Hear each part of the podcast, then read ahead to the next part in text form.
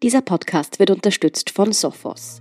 Ich bin Antonia Rautz. Das ist Thema des Tages, der Nachrichtenpodcast vom Standard.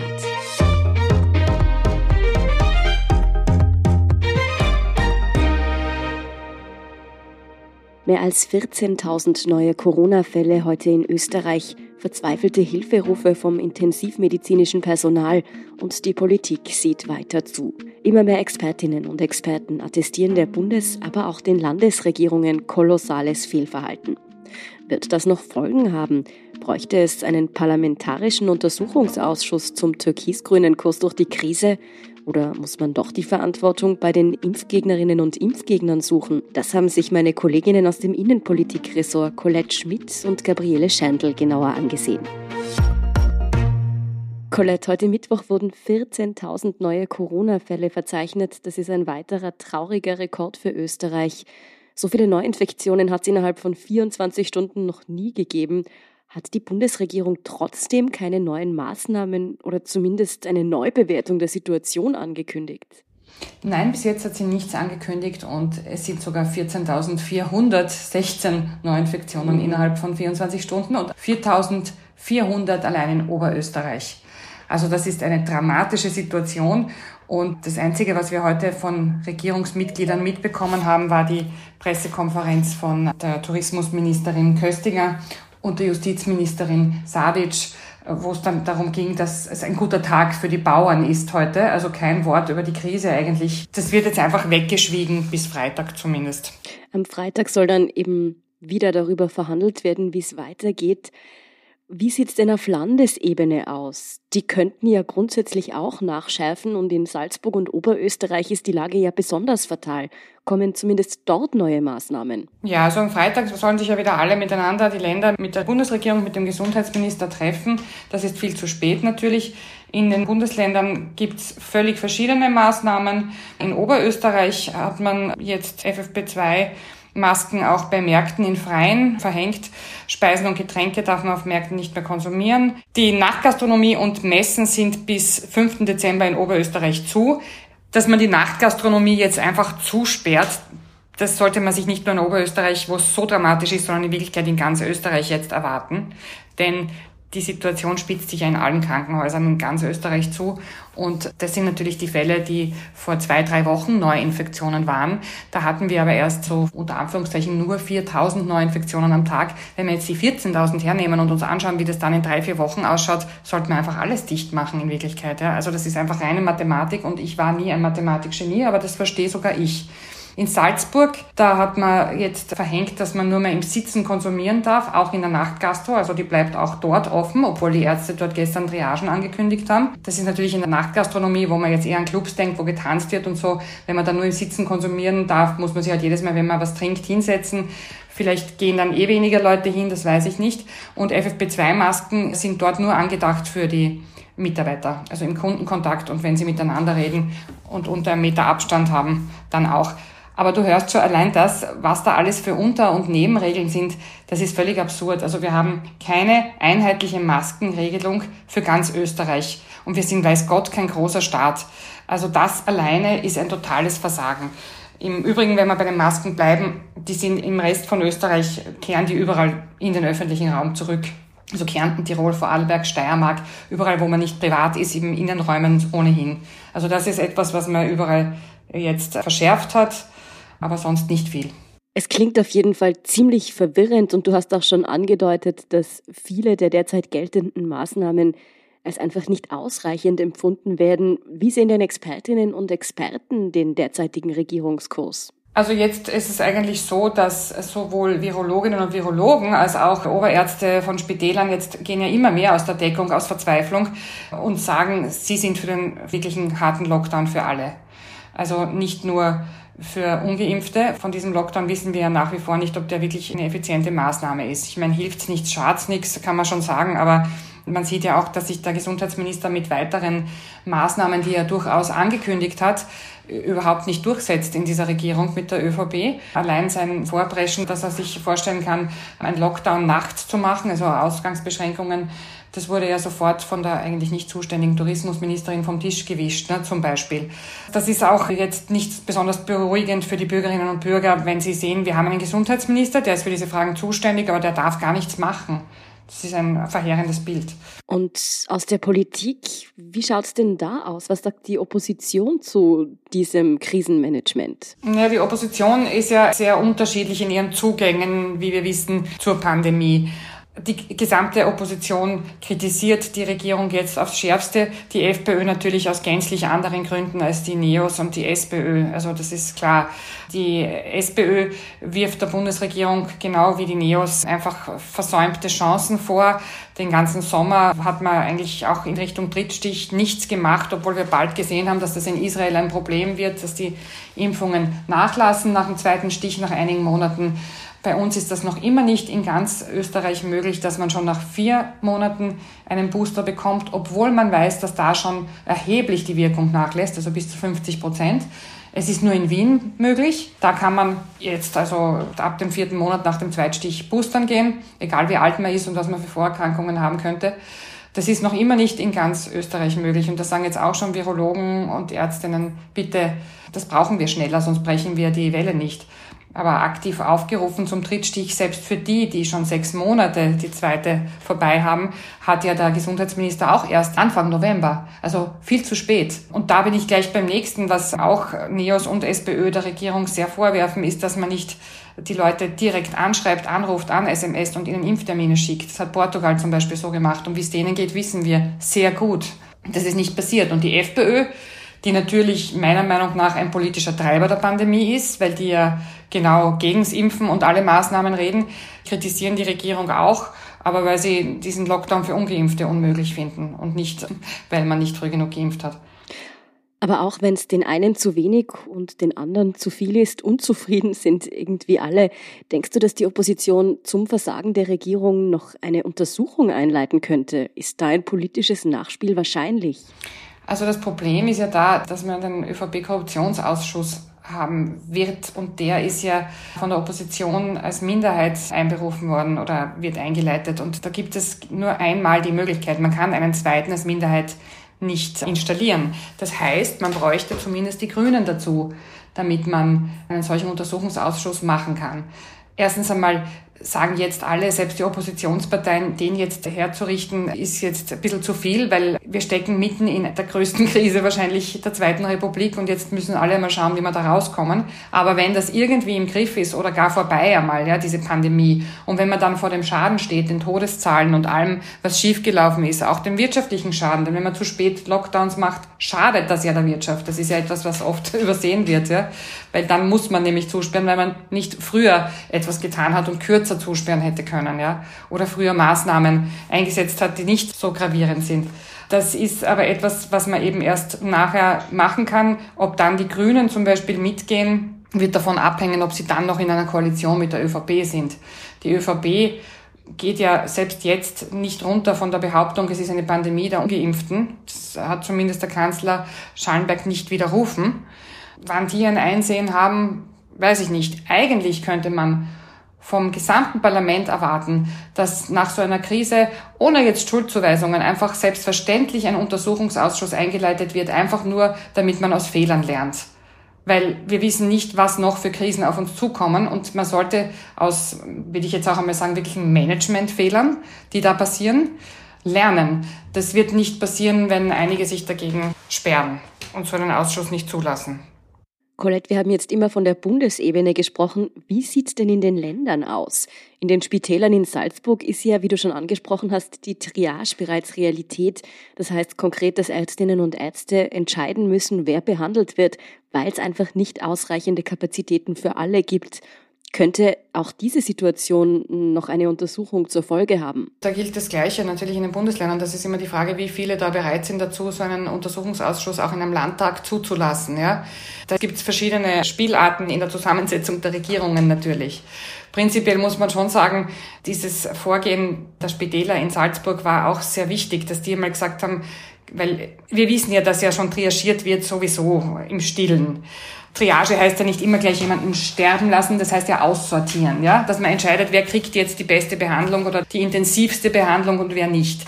Das passiert jetzt schon seit Wochen, aber die Salzburger haben jetzt auch wirklich offen gesagt, wir müssen entscheiden, wer weiterleben darf und wer nicht. Ja? Also wenn jemand mit einem Schlaganfall und einem Herzinfarkt kommt, dann kommt der dort hinein in diesen Triagebereich und dann wird entschieden, wie sind die Überlebenschancen, wie sind die Langzeiteffekte, wenn man den jetzt nicht behandelt oder schon.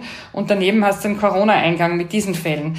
Und dass die das jetzt einmal so offen ausgesprochen haben, ist erstens wahrscheinlich ihrer Verzweiflung geschuldet und zweitens sehr wichtig gewesen, weil dann muss eigentlich die Politik reagieren. Aber reagiert wurde gestern auf Landesebene eben nur mit diesen verschärften FFP2-Maskengeschichten und der Nachtgastro und auf Bundesebene eigentlich gar nicht. Also dass da heute noch etwas kommt oder vor Freitag wird nicht erwartet. Das ist echt ein Wahnsinn. Und in Salzburg machen jetzt als nächstes die Christkindlmärkte auf. Das muss man sich auch noch vor Augen halten. Die machen auf. Man darf dort zwar nicht Alkohol trinken, aber trotzdem, ob das jetzt das Richtige ist und ob die auch gut besucht werden in dieser Zeit, das wird man sehen. Das Richtige ist es sicher nicht. Angesichts der Lage bestimmt eine Entscheidung, die man in Frage stellen kann. Welche konkreten juristischen Folgen die Entscheidungen der Regierungen noch haben könnte, das hat sich Gabriele Scherndl angesehen. Vielen Dank, Colette Schmidt, auf jeden Fall für diesen Überblick. Gerne. Wir sind gleich zurück. Oftmals werden Cyberangriffe heutzutage als sogenannte Blended Attacks durchgeführt, die maschinelle und menschliche Angriffstechniken kombinieren. Threat Hunter enthüllen diese verborgenen Gegner, indem sie sich an verdächtigen Ereignissen, Anomalien und Aktivitätsmustern orientieren. Da nur wenige Organisationen intern die richtigen Tools, Mitarbeiter und Prozesse haben, um sich proaktiv vor neuen Bedrohungen zu schützen, bietet Sophos seinen Managed Threat Responsive Service MTR Firmen jeder Größenordnung an. Holen Sie sich jetzt Ihr Threat Hunting Team an Bord. Mehr Infos unter www.sophos.de/mtr. Ela, es gab in Österreich ja bereits eine Untersuchung zum Behördenversagen in der Pandemie, nämlich konkret zu Ischgl. Was kam dabei eigentlich heraus? Ja, genau. Also einerseits gab es da eine Untersuchungskommission, die sogenannte Rohrer-Kommission. Die hat zwar kein komplettes Versagen festgestellt, aber schon auch Fehleinschätzungen gefunden. Das ist die eine Sache. Andererseits aber laufen oder liefen auch Ermittlungen und Prozesse, also wirklich auf juristischer Ebene. Vielleicht ganz grundsätzlich, es gibt in Österreich das Instrument der Amtshaftungsklage. Mhm. So eine läuft momentan zum Beispiel auch als Nachwehe des Terroranschlags. Da machen Opferhinterbliebene, die klagen die Republik auf Schadenersatz, weil sie sagen, der Anschlag hätte verhindert werden können. Und so eine Amtshaftungsklage, die kann natürlich verschiedenste Themenbereiche betreffen. Und so eine läuft eben auch in Ischgl. Da machen kurz gesagt zahlreiche Leute, auch aus dem Ausland, die sich in Ischgl infiziert haben oder auch Hinterbliebene von Menschen, die durch eine Infektion in Ischgl gestorben sind, Ansprüche gegen die Republik geltend. Dabei rausgekommen ist aber noch gar nichts. Das Verfahren, das läuft noch und das wird wohl auch noch Jahre dauern. Parallel dazu gibt es auch noch Ermittlungen der Staatsanwaltschaft in der Causa Ischgl und zwar gegen mehrere Personen auf der dortigen Bezirksebene. Da geht es um den Vorwurf der Gefährdung von Menschen durch übertragbare Krankheiten. Das ist ein Paragraph, der kommt aus dem Strafrecht. Den kennt man im Zusammenhang mit der Pandemie eher von Fällen, wo jemand jetzt zum Beispiel trotz einer Infektion einkaufen gegangen ist oder so. Und den hat die Staatsanwaltschaft nun auch in der Causa Ischgl herangezogen, nachdem es zu Anzeigen kam. Aber auch das zieht sich momentan noch. Also die Ermittlungen sind zwar abgeschlossen, aber es ist noch nicht klar, ob da eine Anklage erhoben wird oder nicht. Du hast schon gesagt, rausgekommen ist in Sachen Ischgl eigentlich noch nichts. Was ist denn bei den möglichen Verfahren, die jetzt kommen könnten, anders? Sollte es da tatsächlich zu einer Amtshaftungsklage kommen, soweit ich weiß, gibt es so eine momentan nicht, dann würde das eben zur Folge haben, dass die Republik aufgrund von Pandemie-Missmanagement Schadenersatz zahlen muss, wenn sie denn durchgehen würde.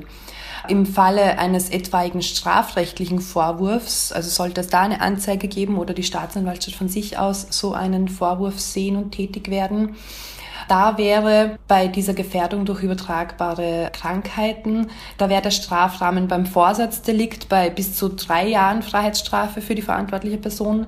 Bei der Fahrlässigkeit drohen bis zu einem Jahr Haft oder bis zu 720 Tagessätze, die man zahlen müsste. Du hast es jetzt schon immer wieder betont, es gibt ja noch keine Amtshaftungsklage.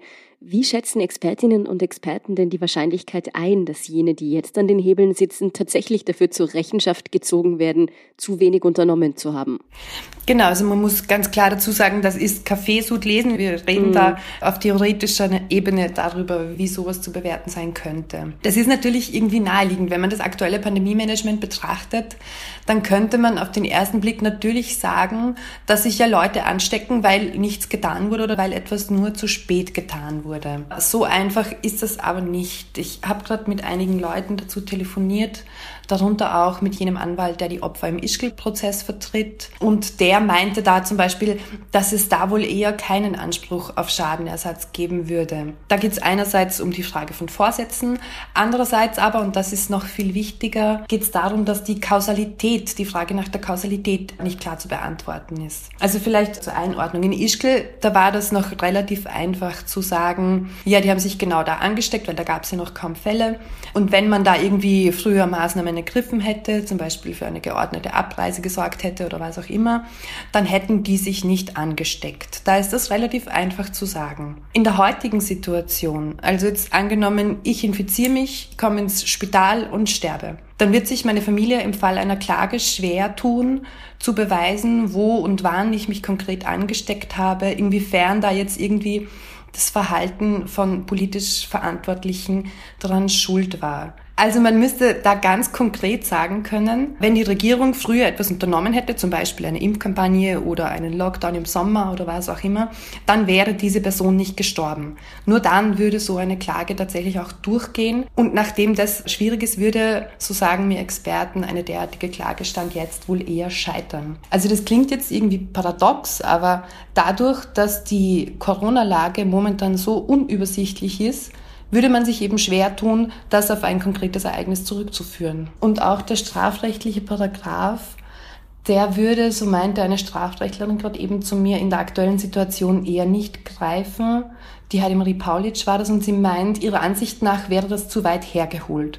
Nämlich aus dem Grund, weil die Regierung ja schon Maßnahmen setzt, also weil sie Verordnungen erlässt und diskutiert und zumindest irgendwie versucht, was zu machen. Also abgesehen davon, dass es so eine Anzeige meines Wissens momentan eben nicht gibt, ist auch zu bezweifeln, ob es da tatsächlich zu einem Urteil kommen würde. Gut, dennoch gibt es die Möglichkeit, dass es rechtliche Konsequenzen gäbe und dann noch die Hilferufe aus den Spitälern natürlich. Wieso ist das offenbar nicht Druck genug für die Politik, allein schon deshalb etwas zu unternehmen? Naja, wir haben das in den letzten Wochen und vor allem Tagen ja mitbekommen, dass es da ordentliche Unstimmigkeiten gibt.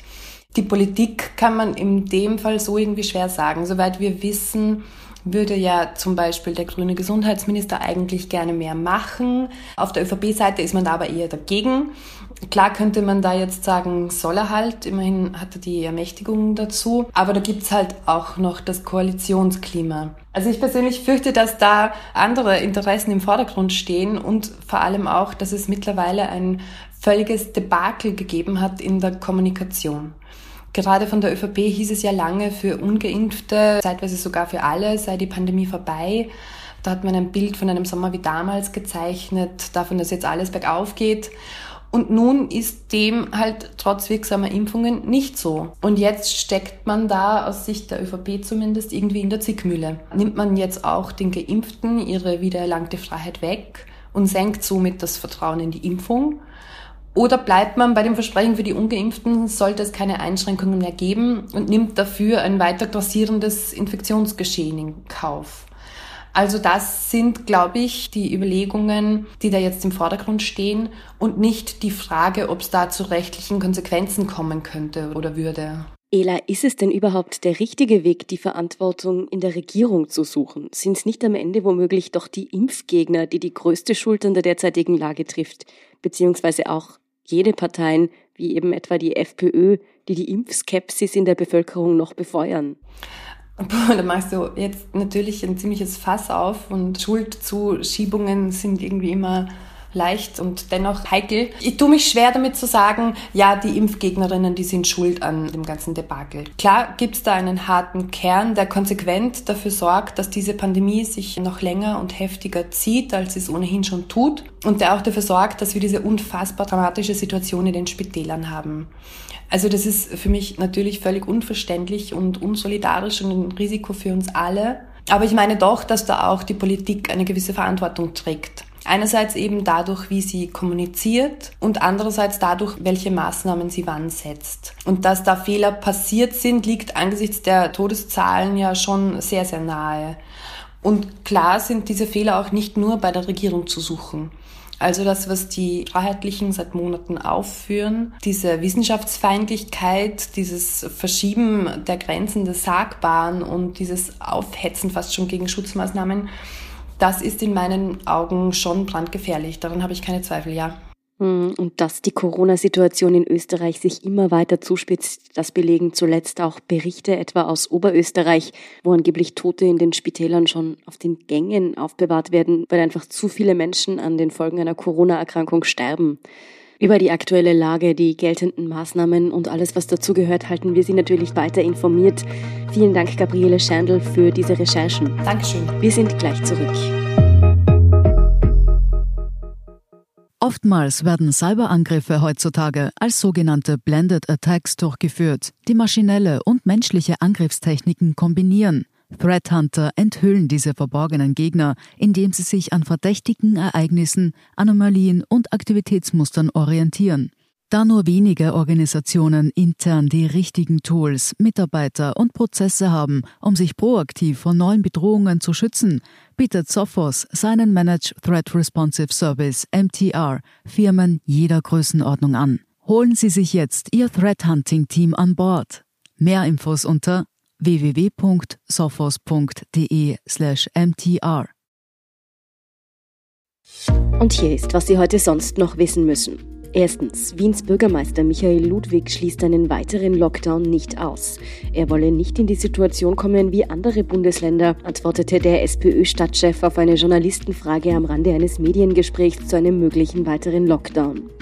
Ludwig werde sich für österreichweit einheitliche Maßnahmen bei der für Freitag angesetzten Landeshauptleutekonferenz einsetzen, auch was eine Impfpflicht betrifft. Wenn es keine Einigung auf bundesweite Schritte gebe, sei Wien bereit, den konsequenten Weg der Sicherheit fortzusetzen, sagte Ludwig.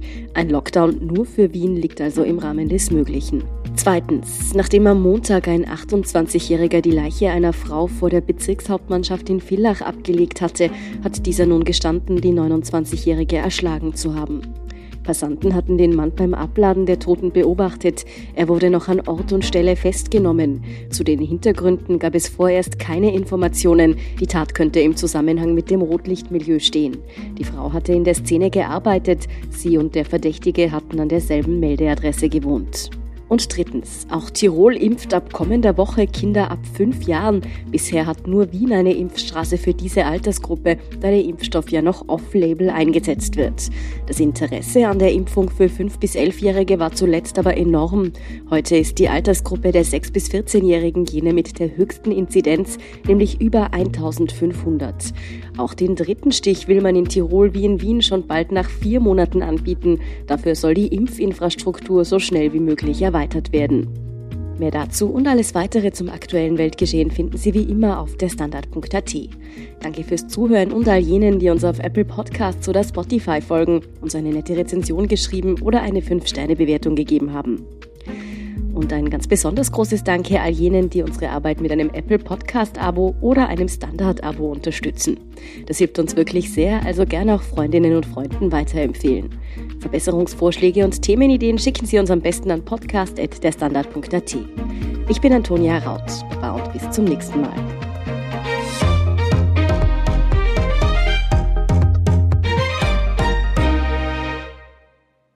Oftmals werden Cyberangriffe heutzutage als sogenannte Blended Attacks durchgeführt, die maschinelle und menschliche Angriffstechniken kombinieren. Threat Hunter enthüllen diese verborgenen Gegner, indem sie sich an verdächtigen Ereignissen, Anomalien und Aktivitätsmustern orientieren. Da nur wenige Organisationen intern die richtigen Tools, Mitarbeiter und Prozesse haben, um sich proaktiv vor neuen Bedrohungen zu schützen, bietet Sophos seinen Managed Threat Responsive Service MTR Firmen jeder Größenordnung an. Holen Sie sich jetzt Ihr Threat Hunting Team an Bord. Mehr Infos unter www.sophos.de/mtr.